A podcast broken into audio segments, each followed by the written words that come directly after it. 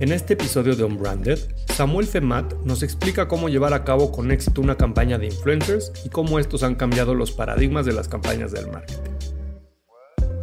Antes tenías tres opciones para hacer publicidad. Ahorita esas tres opciones son mil opciones. Oye, ¿sabes qué? Voy a arrancar con estos tres influencers que tienen demasiado reach porque necesito alcanzar un buen de gente, pero el resto de mi campaña lo voy a hacer con microinfluencers. ¿Por qué? Pues porque dentro de mi presupuesto prefiero atacar zonas específicas en donde sé que mi producto sí se va a vender o sí se va a consumir. Antes tenías tres botones en el tablero, ahora tienes demasiados en donde tú puedes escoger cómo van todos tus monitos en esta guerra, ¿no? Llama publicidad.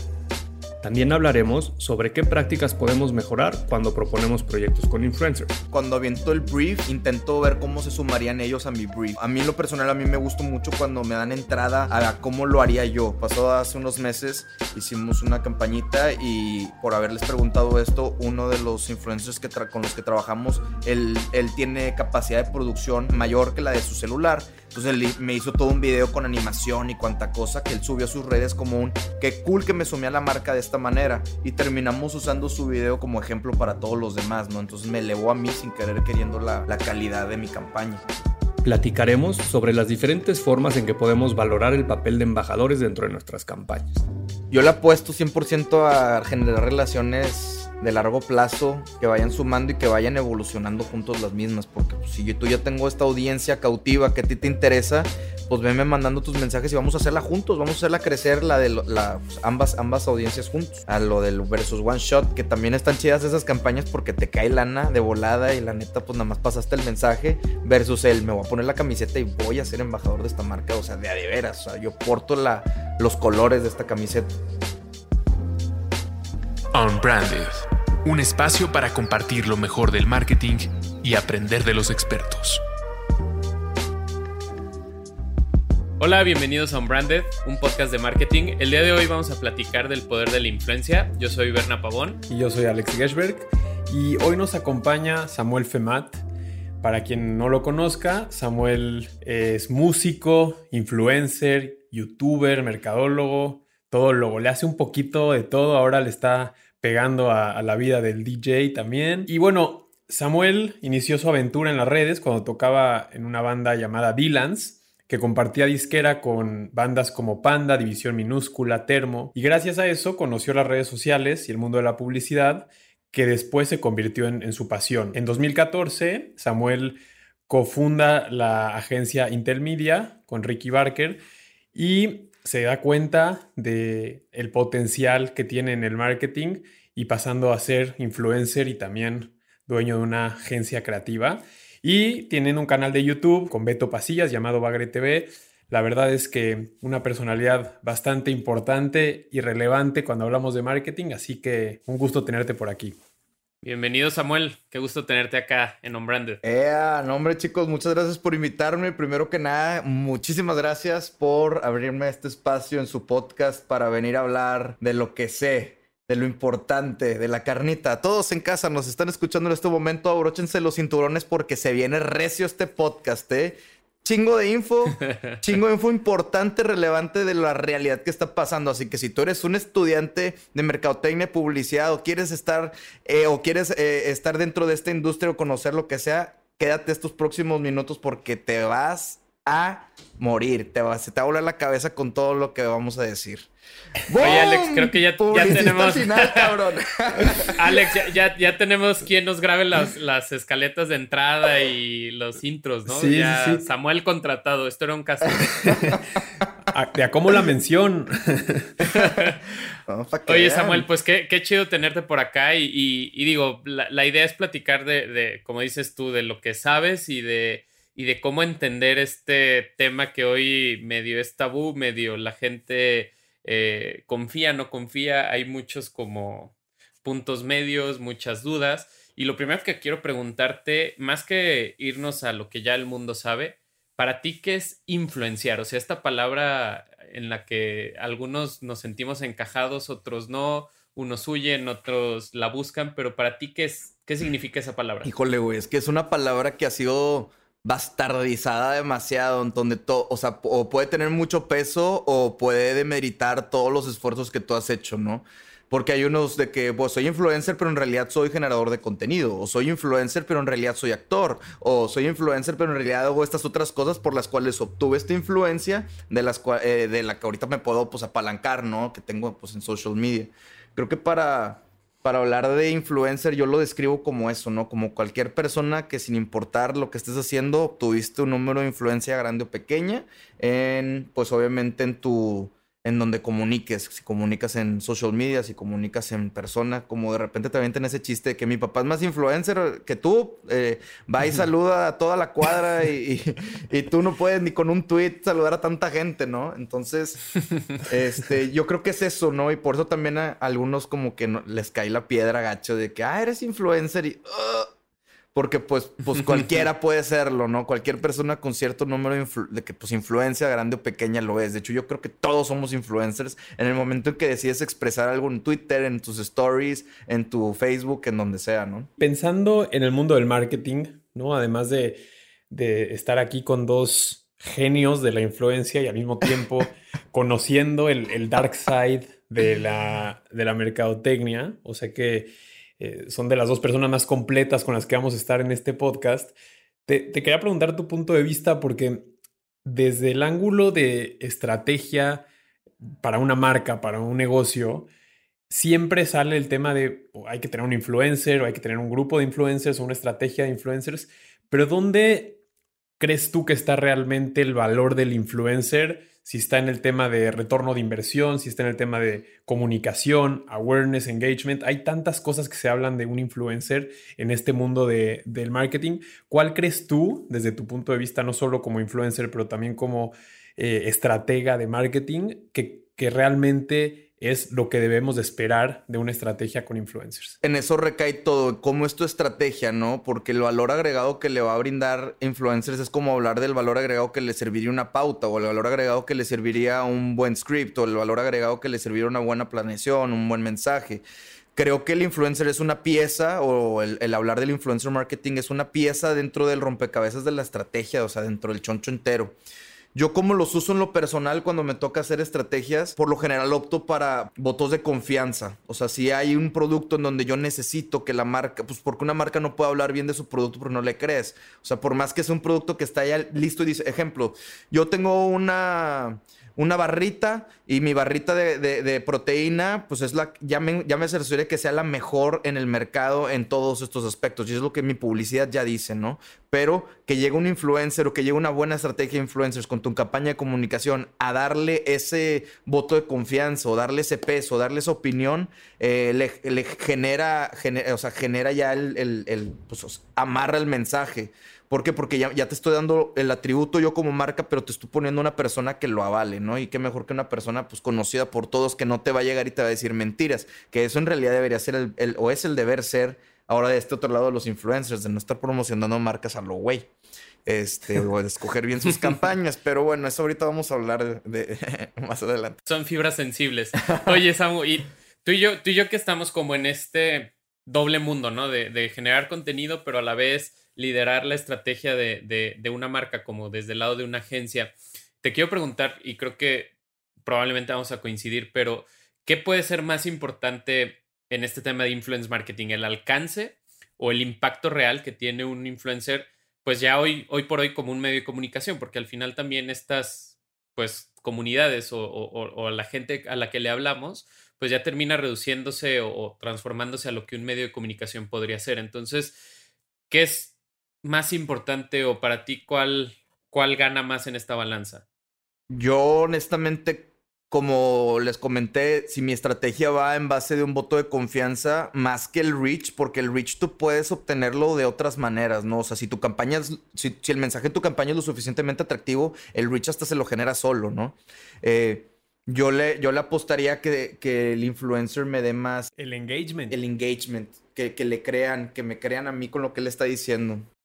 Porque a veces, a veces creo que eh, las marcas se, se, dejan llevar por lo atractivo que puede ser decir, tengo un influencer con un millón de seguidores o un influencer con 200 mil seguidores que, que tal vez si a lo mejor y, entrando ahí al tema tabú, pero le están dando like al cuerpo de la modelo, ¿no? Y no precisamente a la idea de, de comprar las barritas de, de, proteína que mencionabas, ¿no? Entonces, creo que ahí es donde, donde tenemos que, que, tratar de perfilar un poco bien o, o, un poco mejor dónde, dónde estamos o dónde queremos jugar como marcas, ¿no? Y es que también te pasa que cuando un influencer o cuando un generador de contenido llega a esos números tan grandes, pues ya se transforma no tanto como un voto de confianza, sino su estrategia cambia, ¿no? Tú que la estás generando es un, pues ya más, ya lo usas más como para un top of mind o como, como en forma de, de ATL, en vez de, de, llevar el mensaje como lo pudieran hacer un ejército de, de pequeños influencers con menos, o sea, con menos eh, alcance. Entonces, 100%. Va muy de la mano. ¿Qué, ¿Qué, prefieres? Ahora que mencionabas lo del cuerpo de la modelo, híjole, hay que checar muy bien qué contenido genera o qué, comunica, ¿no? Es influencer para tú de verdad sumarte, güey. Y que incluso habrá, habrá marcas que, que, que, el cuerpo de la modelo le sirven no tanto para el reach y sí, y sí un buen para este tema de impacto, ¿no? Entonces, no es que uno esté peleado con otro o, o, o o que uno sea más válido que otro, pero es más bien entender en tu estrategia qué rol va a tener cada una de estas piezas en el ajedrez, ¿no? Claro, o sea, y ahorita que mencionas lo de las piezas de ajedrez, yo siempre lo comparo con un, como con, antes tenías tres opciones para hacer publicidad. Ahorita esas tres opciones son mil opciones. ¿Por qué? Porque no nada más puedes eh, utilizar eh, las redes por separado de cada influencer y tú puedes, sino también además puedes tú separar tu mensaje de que, ok, ustedes los voy a usar como warm up, en mi campaña porque este es el tipo de audiencia que quiero que eh, warm up, pero el follow through lo vamos a hacer con estas otras personas porque sé que su eh, manera de comunicar lo que necesita mi marca es, es, muchísimo más sencillo. O ejemplo, reach, oye, ¿sabes qué? Voy a arrancar con estos tres influencers que tienen demasiado reach porque necesito alcanzar un buen de gente, pero el resto de mi campaña lo voy a hacer con microinfluencers. ¿Por qué? Pues porque dentro de mi presupuesto prefiero, prefiero eh, no sé, atacar zonas específicas en donde sé que mi producto sí se va a vender o sí se va, sí se va a consumir.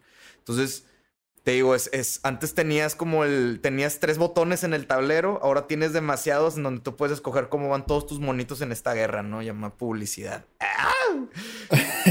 ya estamos en, este, en esta etapa en la que el, estratega de, una campaña de influence marketing empieza a parecerse al jefe de, audio en un estudio, ¿no? Que va moderando todas las piezas y tiene todo un tablero, pues listo para poder decir, ok, ahora quiero un poco más de acá y menos de acá, ¿no? Claro, nos pasó, digo, y aquí se puede hablar de marcas, se puede hablar de todo, ¿no? Sin, sin problema alguno.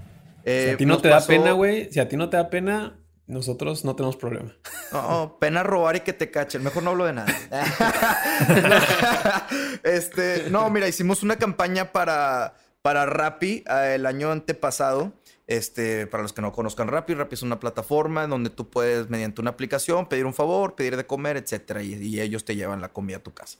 Bueno, eh, teníamos, teníamos esta idea de querer meter o de que la gente empezara a pedir rápido dentro de las universidades. Pues una estrategia sencilla de haber sido, oye, ¿sabes qué? Voy inundo de publicidad y solo hago que ellos lleguen. Eh, o voy inundo con uno, dos o tres mensajes grandes con los influencers que sé que los universitarios ven y listo. O sea, pero eh, el éxito o la clave del éxito fue, como menciono, dividimos esto en dos etapas. La primera etapa con mensajes principales, con influencers, con un chorro de reach, como ejemplo, una tele, un panorámico, algo, eh, algo en donde no quiero, no quiero aburrirte con, con, con, toda la campaña, solo quiero que sepas que esto está pasando.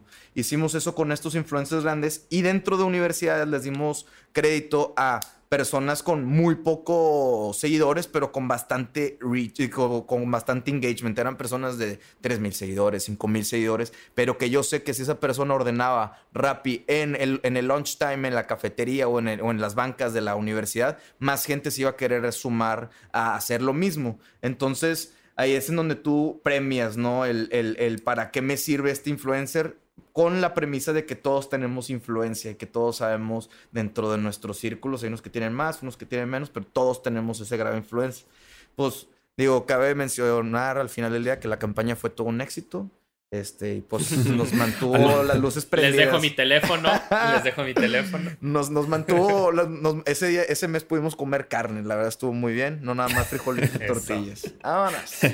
Algo que, que me parece que nos va a ayudar mucho a entender el rol de los influencers o poder transmitir a la gente que nos escuche cuál es la mejor forma de trabajar con influencers, es que nos quedó claro que hay un tema estratégico, ¿no? Y hay que entender muy bien si quieres eh, engagement o si quieres alcance. Y, como muy bien decía Samuel, hay plataformas donde el alcance ya lo puedes lograr y no tiene que ser a través de las personas. No tienes que ver al influencer como un medio. Hoy en día tienes los, la baraja de otros medios, ¿no? Hay veces que vale más la pena invertir en Facebook para tener alcance que en un influencer porque va, va a ser mucho más redituable.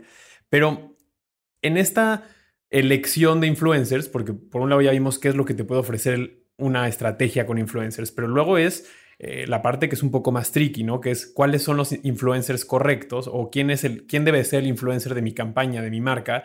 Y ahí es un lugar donde normalmente los que estamos en las marcas no sabemos responder muy bien.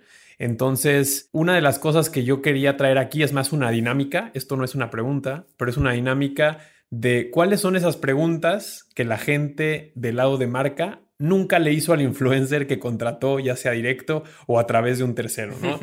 Por ejemplo, eh, yo hasta que no conocía a ustedes dos mejor o hasta que no conocía a cualquier influencer con el que trabajé, nunca, me, nunca supe, por ejemplo, a quién sigue este, este influencer. Que al final, si lo pensamos, es un poco psicológico y filosófico, pero Samuel va a ser un poquito de lo que él está siendo influenciado por las personas a las que él sigue, ¿no? Entonces, creo que un buen ejercicio para la gente que nos está escuchando es preguntas que le tienes que hacer al influencer que va a hablar de ti para que sepas que puede ser el correcto. Por ejemplo... Propongo, propongo dos vueltas de, de preguntas. La tuya fue la primera.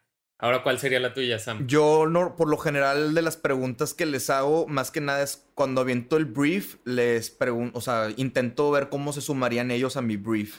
Que eso también, como a mí en lo personal, a mí me gusta mucho cuando me dan entrada a, a cómo lo haría yo. Porque antes te daban como el, el, post prefabricado, ¿no? Sube este mensaje. Más que nada es cómo, cómo harías tú el delivery de mi mensaje. Porque de repente terminas con sorpresas de que, ah, oye, yo no sabía que, ejemplo, me pasó hace unos meses, hicimos una campañita y por haberles preguntado esto, uno de los influencers que con los que trabajamos, él, él, tiene capacidad de producción más grande que la de, o mayor que la de su celular. Entonces él me hizo todo un video con animación y cuanta cosa que él subió a sus redes como un, qué cool que me sumé a la marca de esta manera. Y terminamos usando su video como pues ahora sí como ejemplo para todos los demás, ¿no? Entonces me elevó a mí sin querer queriendo la, la calidad de mi campaña. A mí una pregunta y creo que es súper básica, pero, pero muchas veces a las agencias se nos olvida o a las mismas marcas, pero ¿qué opinas de mi producto y si realmente eres un consumidor de mi producto? Creo que a veces el, el, el entender, una, si ya eres consumidor, pues te va a ayudar a tener como este, pues esta opinión como súper transparente de pues yo ya te consumía y qué bueno que me sumas a tu campaña. O la otra es, ¿qué opinas de mi producto honestamente, no? Antes de, de, hablar. Y creo que ahí también nosotros nos podríamos dar cuenta de que si alguien pues no califica o a veces pues tal vez me dice, oye, pues tu producto es muy bueno, pero honestamente pues ni siquiera lo usaría. Entonces ahí como que dices, creo que no estoy generando este, ni, ni un valor para, para el influencer y mucho menos un producto real para su comunidad, ¿no? También les pregunto su signo zodiacal. Eso es algo muy importante. ¿Y, qué piden en Starbucks? ¿Qué piden en Starbucks para la siguiente junta?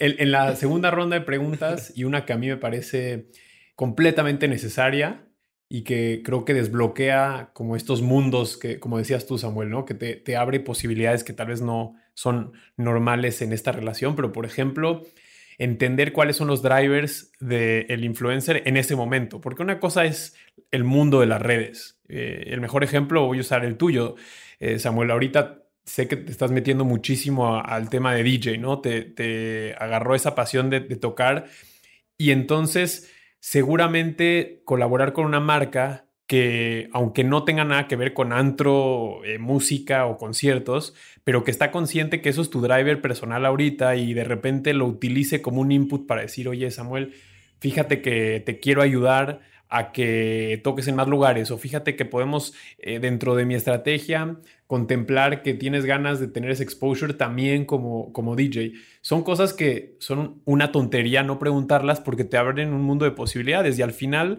puede quedar dentro de la campaña o también puede quedar como dentro de esta relación en donde al final el ganar-ganar tan cliché del marketing realmente llega, ¿no? Claro, güey. Eh, y ahora que mencionas eso, o sea, eh, te cambia también la manera de, hacer el trato con el, con el influencer. O sea, ¿por qué? Porque va a estar muchísimo más abierto al, oye, le estás generando muchísimo valor a mi marca como influencer y yo, yo a su vez estoy generando mucho valor. El tema monetario yo creo que ya pasa a otro a otro pues, departamento, güey. ¿Por qué? Porque ahorita ya, ejemplo, con, con, este mismo ejemplo que tú pusiste de que, oye, ¿sabes qué? Yo ahorita que ando con el DJ, yo tengo entrada a meterte a X número de festivales, o te puedo poner X número de barras, o te puedo poner X cosa que te pueda a ti alivianar.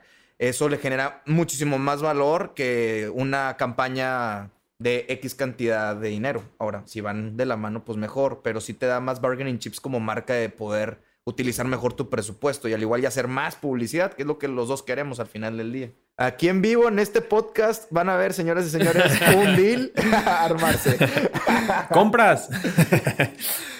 ¿Cuál sería tu siguiente pregunta, Samu? Híjole, creo que también entra mucho en el yo como marca, ¿qué te puedo dar? O sea, también es un yo tengo esta campaña y este es el mensaje que quiero hacer, pero dentro de todas mis cartas, como bien lo decías, Alex, ¿qué te puedo dar? Para que, porque también espero lo mismo, o sea, espero las mismas confianzas con el influencer. Si yo como marca, ejemplo, el, mismo ejemplo que utilizamos ahorita, si yo te estoy poniendo barras, estoy metiendo a conciertos, etcétera, pues también espero el mismo nivel de, de reciprocidad. Entonces es un, oye, pues marcas, eh, digo, influencers, si te vamos a pedir, oye, súmate que vamos, tenemos esta campaña por afuera de lo que estamos pactados, necesito que me apoyes, pues es súmate o, o, vamos dándonos eh, más valor, ¿verdad? Otra pregunta que yo les, que, a mí me gustaría como, como meterle aquí que, que, les haces a los influencers es un, y hablemos de tema de, de, de, de lanas y de budget. A mí me gusta mucho cuando llegan ya con un cuando llegan las marcas o cuando llegan las agencias ya con una lista de acciones como libres, este, y, me dan oportunidad de, oye, ¿de qué otra, en qué otra red te quieres sumar, no? Dentro de las que tienes tú. Yo voy buscando, ponle que stories y probablemente algo reposto en Facebook, pero ¿qué otra cosa tienes en el morral para ofrecerme? Que eso, pues muchas veces no lo metes o no lo consideras porque tú vas con, con tu estrategia en stories o tú vas con tu estrategia en Facebook, pero igual y de repente te puede sorprender algún influencer de, oye, aparte tengo muy buena relación con este grupo de amigos en, en Twitter, que podemos hacer un ruido pues en, en tema cross-posting o, o, cross-media apoyando tu campaña.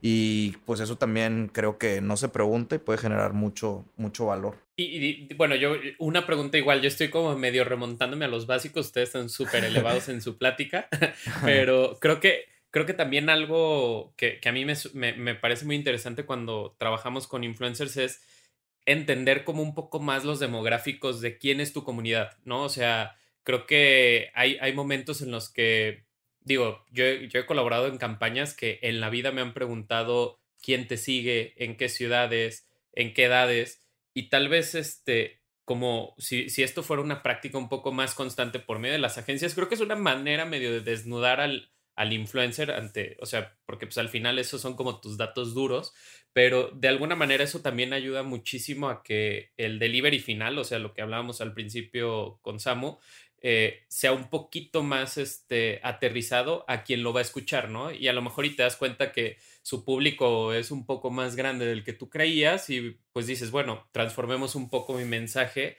en torno a tu comunidad y no tanto a, a lo que yo busco como marca. Me parece súper interesante, ¿no? Porque de repente hubo la ola de, los influencers famosillos que, les, em, que, les, empezó a ir como que muy bien, ¿no? Y empezaron a ser como los que todos querían trabajar, ¿no? Voy a decir un ejemplo, Juan Pazurita, ¿no? Tuvo como su momento donde, no, güey, yo quiero hacer algo con Juan Pazurita porque tiene eh, un alcance brutal. Y, y me acuerdo que nosotros en algún momento pensamos en hacer algo y justamente esa pregunta lo descartó por completo porque decíamos, oye, espérate, marca de alcohol, este influencer, el 80% de su audiencia son menores de edad, por más alcance y engagement que tenga este, este influencer, automáticamente se descarta porque no, no va alineado a tus objetivos de negocio. Entonces, qué importante no caer en que de repente seas una marca de alcohol y, la persona puede ser mayor de edad, pero su audiencia es tan pequeña, es pequeña, entonces estás rompiendo hasta una ley, ¿no? Por así decirlo. Exacto. O tal vez a lo mejor y, y, buscar un mercado que no, que no tenías identificado. Por ejemplo, nosotros una vez nos tocó eh, abordar un influencer que, que, trabajaba en un network de, en Nickelodeon y sus seguidores eran mucho en Argentina y Chile y no tanto México. Y fue como, ok, pues saben que aquí tenemos una oportunidad de negocio, marca, lo traes en la mente, de hecho estoy abriendo un mercado allá, perfecto, te va como anillo al dedo, pero tal vez a lo mejor y ni siquiera eh, lo habíamos visualizado o nos habíamos quedado con la respuesta antes de tratar de abordar pues esa oportunidad, ¿no? Y voy a aprovechar y al rato haciendo publicidad mexicana en Argentina, todos los argentinos vueltos locos por no poder comprarlo. Ándale, exacto. O, a lo mejor y eh, te quemas como producto porque resulta que no, la gente ya está con súper, este, súper convencida de comprarte y resulta que no estás disponible. Claro, aprovecho también este, este cierre de las preguntas a los influencers para traer un tema que me parece que va de la mano con esas preguntas, porque esas preguntas deberían de ser el detonador de, lo que voy a mencionar ahorita, pero creo que otro de los tips, si lo queremos ver así, es cuando tú eres el líder de una marca o eres la persona detrás de la marca, tienes que tener muy claro la importancia de las relaciones humanas, ¿no? Y cuando regresamos al marketing, y esto ya se pone un poco más filosófico, pero todo se trata de emociones, todo se trata de conectar persona a persona. Y me parece brutal ¿Cuántas veces un influencer trabaja para una marca y ni conoce a ese eh, brand manager, director de marca, eh, quien, el, que toma decisiones por la marca, ¿no? Ni siquiera lo conoce, o sea, es un, es un tercero el que lo brifió, que es una agencia y nunca conociste a la persona que va a hablar de ti. Y yo, yo trato de hacer ese ejercicio de decir, bueno, ¿tú dejarías que alguien que no te conoce hable de ti? Definitivamente no. Entonces, ¿qué, tan importante? Y ahí Samuel, nosotros, bueno, y Berna, es un ejemplo eh, vivo, ¿no? En el caso de Samuel y Berna, los dos influencers, con los dos me tocó trabajar y con los dos somos muy amigos, más que incluso amigos que, con los que estudié y crecí por, por la buena relación que se hizo. Pero más que decirle a la gente, te tienes que ser amigo de tu influencer, porque eso es una causalidad de la vida, qué importante es poder tener esa relación sin tener que ser amigos, pero de confianza, decir, oye, fíjate que traigo este otro proyecto, este, esto me interesa como influencer, como persona, abrir un poco la parte hasta personal para entender los drivers como los hablábamos y, y entender que al final se trata de personas. Y creo que contratar un influencer como contratamos un spot de radio es el error más grave que podemos hacer desde el lado de las marcas. Y estoy seguro que del lado de los influencers tampoco es que quieren pretender ser amigos de todas las marcas con las que trabajan, pero sí van a valorar que la persona que te está un poco pidiendo y, brifeando entienda perfectamente qué te gusta, qué te mueve, eh, tus emociones.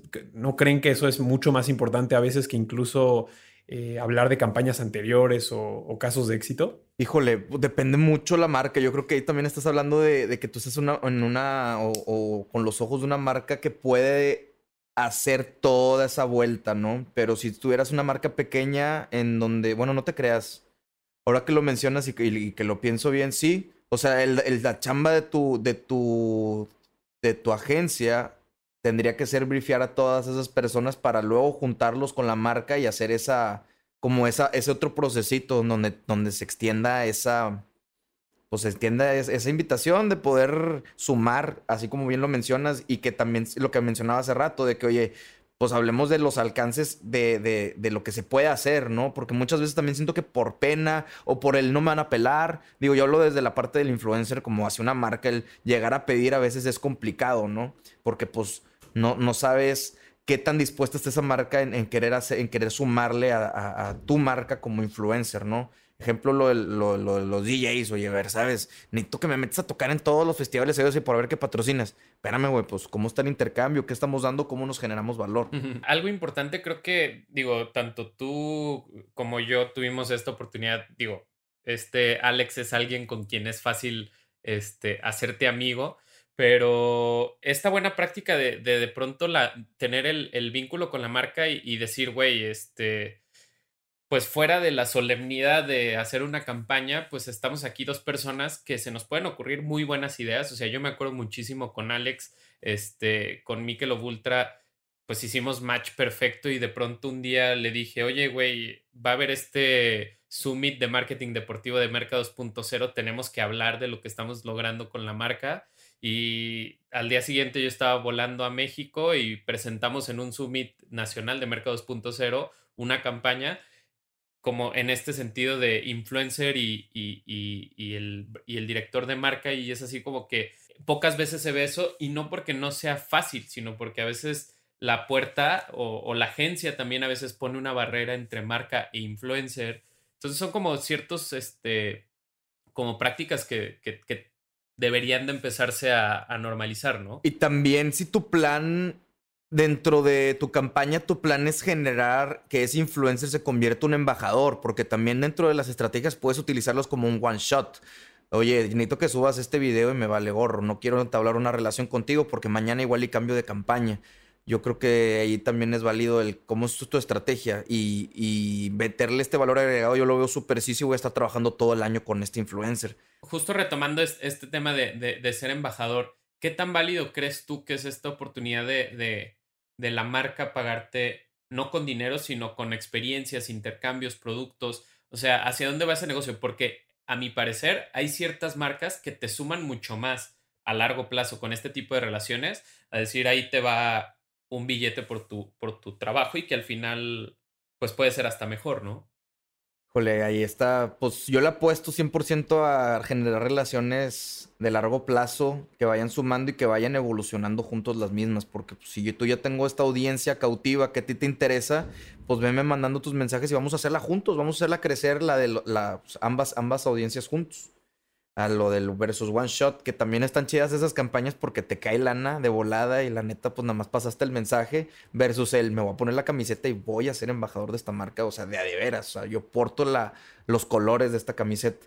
Y yo creo que cuando portas los colores, cuando te está generando ese valor en realidad, pues prefieres mil veces el, el, el, viajecito, prefieres mil veces el cómo voy a generar este contenido dependiendo de lo que estés haciendo, prefieres mil veces el, que te sume esa marca a que me pague, o sea, un paycheck, como que como que el paycheck esté en estos contenidos, listo, ya cumplí y vámonos, no lo vivo. Eh, pues en realidad estarlo viviendo, ¿no? Pero, o, o, estrategias de campañas también diferentes chidas. Me acuerdo la que hicimos, Alex, con la que nos conocimos, que fue literal, vamos a hacer una guerra de influencers en Twitter y el que gane se va de viaje. Y luego de ahí ya empezamos a entablar una amistad como de, ok, o sea, esta marca está haciendo cosas diferentes para generarme valor a mí, porque en ese viaje no solamente levanté un chorro de contenido que reposteó la marca, que pues tiene muchísimo más seguidores que yo, sino además fue un de una relación de cómo podemos seguir haciendo más cosas, de que luego eso fue sumando a, oye, voy a la ciudad y tengo este festival, súmate.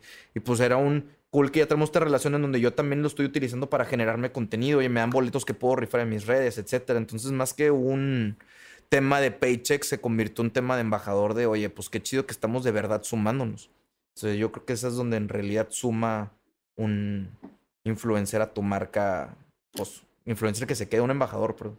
Imagínate así, no existían las redes sociales, pero ya existían los influencers, ¿no? Y ahorita con, con la serie de Jordan, para que lo quitemos de, de, la opción, pues veíamos a un jugador de básquetbol que sin redes sociales conquistó el mundo, ¿no? Y conquistó a que lo conocieran en Asia, en África, en todos los continentes y sea un ídolo a donde fuera que vaya, sin Facebook, sin Twitter y sin Instagram, cosa que a veces suena en estos días ridículamente imposible, pero yo me iría todavía más atrás, o sea, ¿cuáles crees que fueron los influencers de la vida em, cuando no existía toda esta tecnología, pero lograron que la gente lo siguiera por sus características?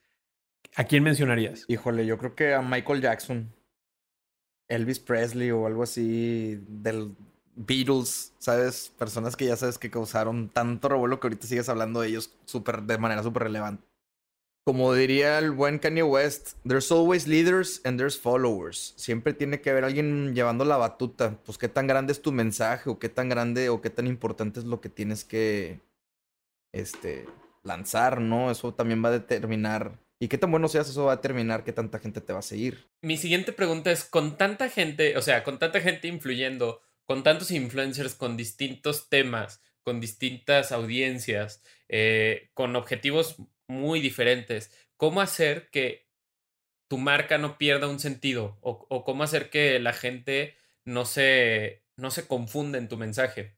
¿Qué, ¿Qué es lo que a ti te funciona, Samu?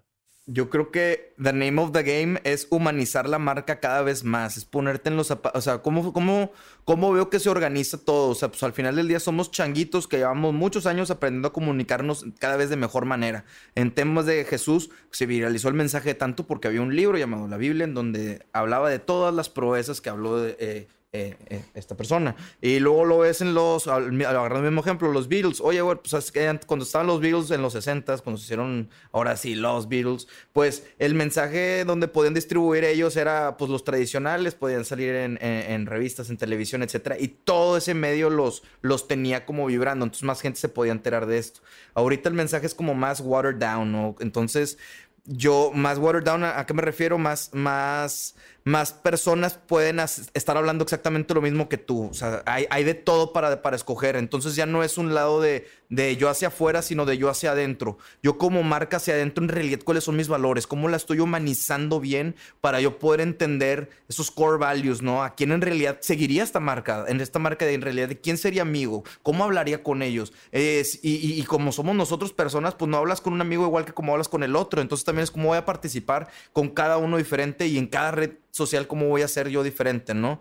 Entonces, creo que va ahora esta exploración hacia el interior, de en realidad conocer estas, esta marca o conocernos bien como, somos. Eh, eh, como somos eh, humanizándonos como marcas y a su vez ahí ya poder empezar a, ahora sí escoger muy bien con quién quieres jugar o cómo quieres participar. Entonces siento yo que ahora el camino va hacia el interior. Y aprovechando lo que dices tú, Erna, se me ocurre que qué importante es eh, esta autenticidad de la que está hablando Sam, porque al final sí hay un montón de influencers, sí es impresionante el scroll down que tenemos en, la, en las plataformas que estamos todo el día ahí involucrados, pero en ese, en ese contexto, Sam, ¿cómo le haces tú cuando te das cuenta que si entras a TikTok o a YouTube o a Instagram, eh, hay tanto contenido que más que confundir, eh, pues una tendencia ahora puede durar tres horas, ¿no? Y hay el bailecito y todos hacen el bailecito, pero de repente tembló y,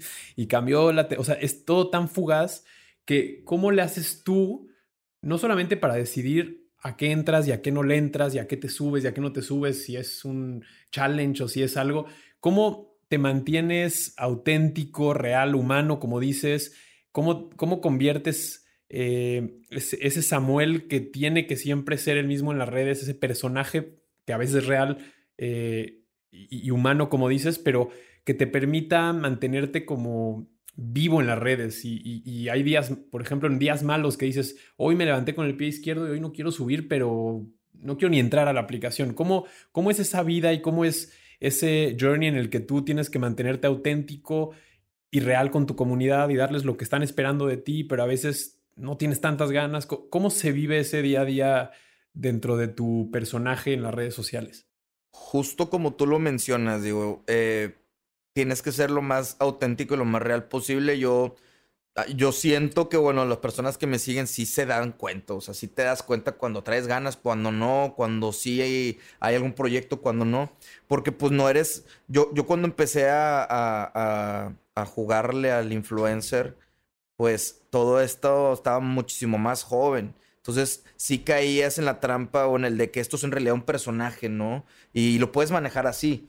Yo decidí o opté por manejarlo de la manera más real posible. Oye, si este día estoy eh, triste, voy a avisar o voy, o sea, se dan cuenta que, que, cómo ando vibrando. Oye, yo los invito siempre a mi audiencia al, oye, no, no esperes de mí que llegue a un lugar y siempre te hable cosas buenas, porque en realidad si, si, si, pasó algo malo o algo que a mí no me haya gustado, pues voy a hablar de eso también de esa manera, de que esto no estuvo cool. O sea, intentar ser lo más honesto posible porque ahora estamos hablando que es un tema de storytelling. ¿Y qué historia estás contando? Pues la historia de tu, de tu realidad, ¿no? Entonces... ¿Qué, ¿Qué, marcas sumas? Pues sumas a las, que, a las que vayan muy de acuerdo, ¿no? Con lo que en realidad estás eh, vibrando. Por eso mencionaba hace rato de que, oye, yo pregunto mucho, ¿cómo le sumarías a mi brief? o sea, yo tengo este brief, necesito comunicar esto como marca, pero ¿cómo le sumarías? Porque, porque a mí en lo general son con las que marcas que ahora me sumo. Eh, si, va, si está X campaña y traen este mensaje y estas cosas, eh, y, me, y, te dan, ya ves que te dan tu manual de do's and don'ts y te dicen cuándo debes tuitear y cuándo debes hacer todo, chido, pero yo lo haría de esta manera y nada más trabajo con las que me permiten en realidad hacerlo a mi manera, ¿no? Y pues obviamente también es algo que sí, sí me gustaría comunicar. O sea, no, no nada más estar agarrando las marcas que sean, o sea, de que, ay, esta marca de ropa, de que pues yo ni uso esa ropa, o sea, pues no, no, no, no, no va de acuerdo a con B. Entonces, que it real, man. Exacto, hacerlo, hacerlo real. Pero algo que sí quiero preguntarte y, se me hace como, ahora sí ya el, el, momento duro al que queríamos llegar. ¿Cuál ha sido como para ti tu mejor y tu peor campaña en la que has participado? Una de las campañas que más disfruté, yo creo que sí podría decir que esa contigo, Alex, que nos fuimos a Lollapalooza, estuvo buenísima, fue un, fue un excelente viaje, me codié, o sea, me juntaba la misma marca con otros influencers, que es fecha que todavía me llevo bastante bien con ellos. Eh, se hizo una muy buena comunidad, esas creo que de las que más he disfrutado. Pero cuéntale a la, gente qué campaña era para que los que nos están escuchando sepan de, de cuál estás hablando, güey. Se llamaba Epic Battles, ¿no? Exacto. Epic de todo. Y el chiste era que en, Twitter eh, competíamos varios, eh, varios influencers para ver quién se llevaba ciertos números de viajes. Si mal lo recuerdo, hubo varios, ¿no? Hubo como cuatro o cinco viajes diferentes. Uno fue, a Las Vegas, otro se fue a Nueva York, no me acuerdo, algo así. Están los viajes y, pues todos eran experiencias de ir a conciertos y demás. Yo me fui a Chicago, a Lollapalooza, ¿te acuerdas? Sí. Nos fuimos a un festival a volarnos la cabeza de divertido, de, viajes, de conocer, o sea, literal, fue un viaje muy completo. Y después de ese viaje continuaron muchas experiencias muy cool con la marca, como la del paracaídas, güey. Me aventé, hemos hecho cosas bien chidas, Alex. Qué Ahora que lo pienso, güey. Nos aventamos de un paracaídas para grabar el comercial del que era el Super Bowl, no me qué era que bajamos. Estuvo buena. Y Fíjate que yo siempre como que yo aprecio mucho las campañas en donde no solamente es un intercambio de mensajes, de que, ah, ah, sube esto a tus redes, lo comunicas y te dan producto, te dan lo que sea. Yo, a mí me gustan mucho las que generas, las que generas como, como, como, ah, en mi año esto fue como lo más épico. Este, otra de las campañas creo que sí, que, que estuvieron muy, muy cool fue con TNT. Eh, nos, invitaron a estar conduciendo eh, los Grammys, de que los Oscars y demás. Entonces también esa venía acompañada de una experiencia que me sumó mucho a mí como persona, ¿no? El estar conociendo a tanta gente, el estar eh, involucrado en una organización así de chingona, o sí siento que esas son como que las que más me, me llevo yo a la bolsa de que me hayan gustado. Oye, y la peor, la peor campaña nos la debes. ¿Cuál es? Yo quiero, yo quiero, ah, ah, me zafé del anterior, pero sí quiero hablar de a ver, peor, creo que ya es un tema no, afortunadamente no participé, pero alguna vez a mí me brifiaron para la campaña de Hershey's, esta que fue súper este, polémica de hacer el bien sabe bien o algo así. Este, llegó conmigo una agencia para, para invitarme y la verdad es de que el brief era pues como una traducción del anuncio publicitario, ¿no? Era como, eh, sube tu post dándole, no sé, una despensa a alguien en la calle, ayudando a un anciano a cruzar la calle. Y yo lo primero que dije es, ok, esto como comercial está súper bien, pero como contenido mío, pues no. Y les dije, oye, te quiero hacer una propuesta. Y mi propuesta era una imagen en la que estaba Pau en la sala del DEPA y yo traía un ramo de flores atrás y se asomaba como la barra de Hershey's en mi pantalón, ¿no? Era mi forma de traducir ese mensaje y dije, pues esto suena auténtico y me va bien. Este, la marca me dijo, no, o sea, acá solamente vamos a hacer lo que, lo que está en el brief y pues si no lo puedes hacer, ni modo. Yo le dije, pues va, no me suena auténtico y lo que terminó pasando después fue pues lo que ya todos sabemos, ¿no? Influencers subiendo posts, este, dándole un lonche a alguien en, las vías del tren, eh, cosas pues falsas, ¿no? Y que al final pues sí medio definió a la, a la campaña y, fue como para, para mí, la verdad es de que sí fue un poco este, decepcionante porque pues yo estaba viendo otras acciones que estaba haciendo la marca muy bien. O sea, eh, ese fin de semana en Guadalajara había una carrera para apoyar un banco de alimentos y lo patrocinaba la marca. Entonces decías, qué, qué buenas acciones como por separado un buen mensaje, pero que al final, al quererlo traducir a influence marketing, bajando el mismo argumento de una, pues de un anuncio comercial, pues se echó todo a perder, ¿no? Y ahí es lo que te habla muy, muy puntual en donde hay que entender cómo funcionan los influencers dentro de tu estrategia, porque no puedes replicar, o sea, no, es un, no, no puedes poner un copy y listo, repítelo. Yo creo que pecamos muchas, mucha, un, año, un año raro, ¿no? Donde pues, todo el mundo estamos aprendiendo esto al mismo tiempo, no es como que esto existe y hay un libro, pero como que durante ese año, si, mm, digo, peco el decir 2016, 2015, donde era un, ten el copy, repítelo, ten este tweet, súbelo así el tweet. Y tenías que mandarlo a aprobación y de que, ah, pero no, eh, o sea, yo, yo, ejemplo, yo tengo un tipo de ortografía en Twitter que, que me mandaban otra y es de que, ok, pero le voy a cambiar hasta le voy a poner errores ortográficos porque de una que otra ahí yo lo pongo con minúsculas o a eso no le pongo acento, whatever, como yo escribo así o le pongo un chorro de os a un hola, este, y no, no lo puedes cambiar, no lo modifiques, súbelo así tal cual. Yo creo que no una campaña, sino ese, ese lapso, ese año, ese, de ese tipo de campañas fueron las peores campañas en general en el mundo. se, tuvo, se tuvo que echar a perder para aprender como siempre. Un poco para empezar a cerrar, porque este, este tema es tan eh, interesante y hablar con, con gente que lo, entiende también porque está de los dos lados de la moneda, me parece que tiene, tiene que llegar a su fin eventualmente.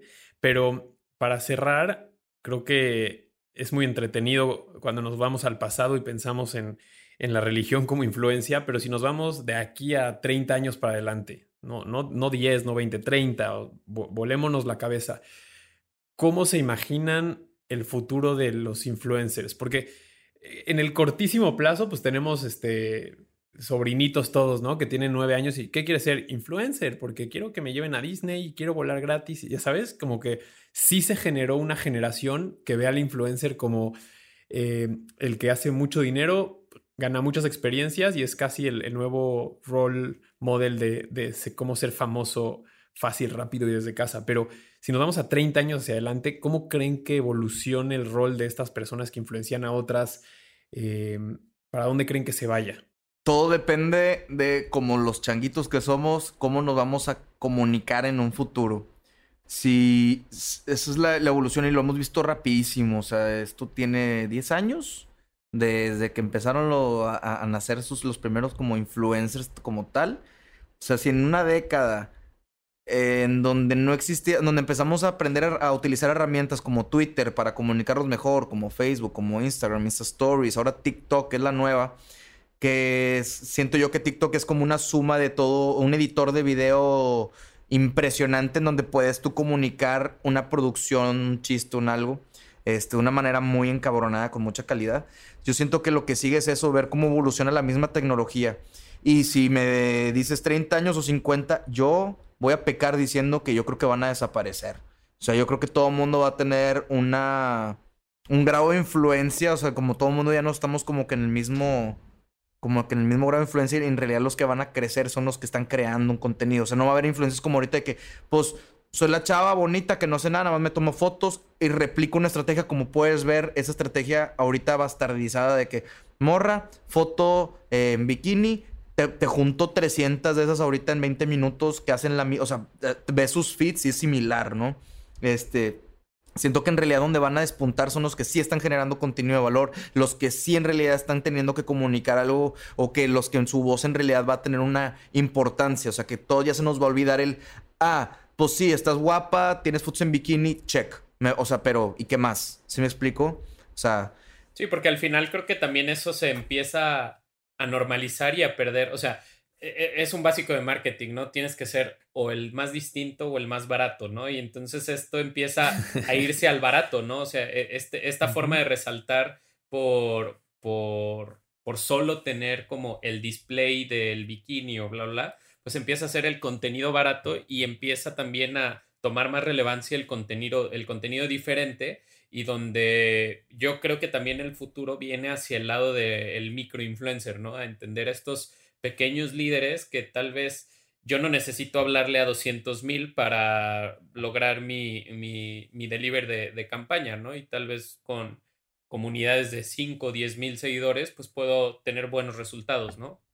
Claro, De hecho, yo, yo le tengo muchísimo, como mencionamos antes, el, valor del engagement para mí es muchísimo más alto que el del reach. O sea, si hay una persona con 5000 seguidores, pero tiene 4000 likes en las fotos, no manches, ¿con quién, qué, qué haces? O sea, ¿cómo tienes tanto tanta influencia con tu comunidad tan amarrada. O sea, entonces yo sé que si tú dices algo, va a tener un impacto seguro con tantas personas, porque te están siguiendo tantas, o sea, hemos dicho, están participando contigo tanta, tanto porcentaje positivo de tu audiencia. Pues qué chido tenerte acá, digo, creo que nos podríamos seguir este, un par de horas más, pero esto tiene que terminar porque si no, se nos va nuestro engagement con la comunidad. pero neta, qué chido tenerte por acá y recordarle pues a todos los marqueteros que si les gustó este episodio, pues lo, lo, compartan, que nos sigan en nuestras redes sociales como Branded Podcast. Y pues muchas gracias por estar acá, Sam. No, hombre, pues muchísimas gracias por invitarme. Este, a todos en casa, espero que hayan aprendido algo. Eh, no olviden checarse las redes sociales de todos nosotros que estarán apareciendo. Ah, verdad, no. Eso no aparecen en los podcasts. no, muchas gracias por invitarme. Un verdadero placer estar hablando con dos eminencias del mundo de la publicidad. Ya saben que siempre que pueda y que se, y que se pueda, eh, pues aquí, aquí cuenten conmigo. A mí me encanta hablar de esto y y pues vamos viendo cómo va evolucionando todo. Me encantaría en cinco años escuchar este podcast y ver lo acertado o equivocados que estábamos, chicos. Qué buena pregunta porque lo puedes encontrar en todas las plataformas, en Spotify, en Google Podcast. Qué terrible mensaje. Perfecto, pues muchas gracias amigos. Si llegaste a esta parte del podcast, no olvides mandarnos un tweet, un mensaje con la palabra. ya, me pésimo arroba, arroba 32 amigos. Estamos, nos vemos. bye.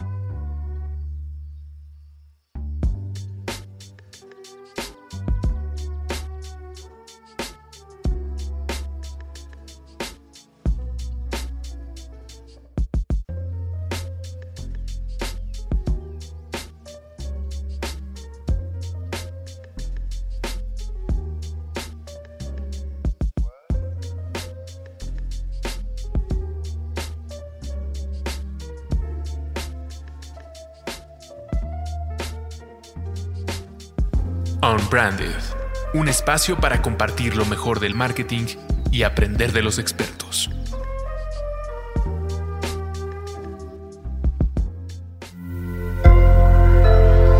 Sonoro. Step into the world of power, loyalty and luck. I'm gonna make him an offer he can't refuse. With family, cannolis and spins mean everything. Now, you want to get mixed up in the family business. Introducing The Godfather at Choppacasino.com. Test your luck in the shadowy world of The Godfather slot. Someday, I will call upon you to do a service for me. Play The Godfather now at Choppacasino.com. Welcome to the family. No purchase necessary. VGW Group. Void where prohibited by law. 18 plus. Terms and conditions apply. ¿Estás listo para convertir tus mejores ideas en un negocio en línea exitoso? Te presentamos Shopify. Tal vez no lo sabías, pero nuestro podcast More Than Mamis es un negocio y lo empezamos por supuesto para desahogarnos y hablar sobre la maternidad, no para convertirnos en expertas de ventas y del e-commerce. Así que sí, necesitábamos ayuda para vender nuestro merch y poner en marcha nuestra tienda. ¿Y cómo suena con Shopify? Llegó otra venta. Shopify es la plataforma de comercio que está revolucionando millones de negocios en todo el mundo. Ya seas un emprendedor desde tu casa o desde donde sea, Shopify es la única herramienta que necesitas para iniciar, administrar y hacer crecer tu negocio sin dificultades. Con Shopify puedo gestionar pedidos, envíos y pagos desde cualquier lugar, brindándote toda la información y estadísticas de tus ventas al detalle. Regístrate para un periodo de prueba con tan solo un dólar al mes en shopify.com barra sonoro, todo en minúsculas. Ve a shopify.com barra sonoro para llevar tu negocio al siguiente nivel. Shopify.com barra sonoro.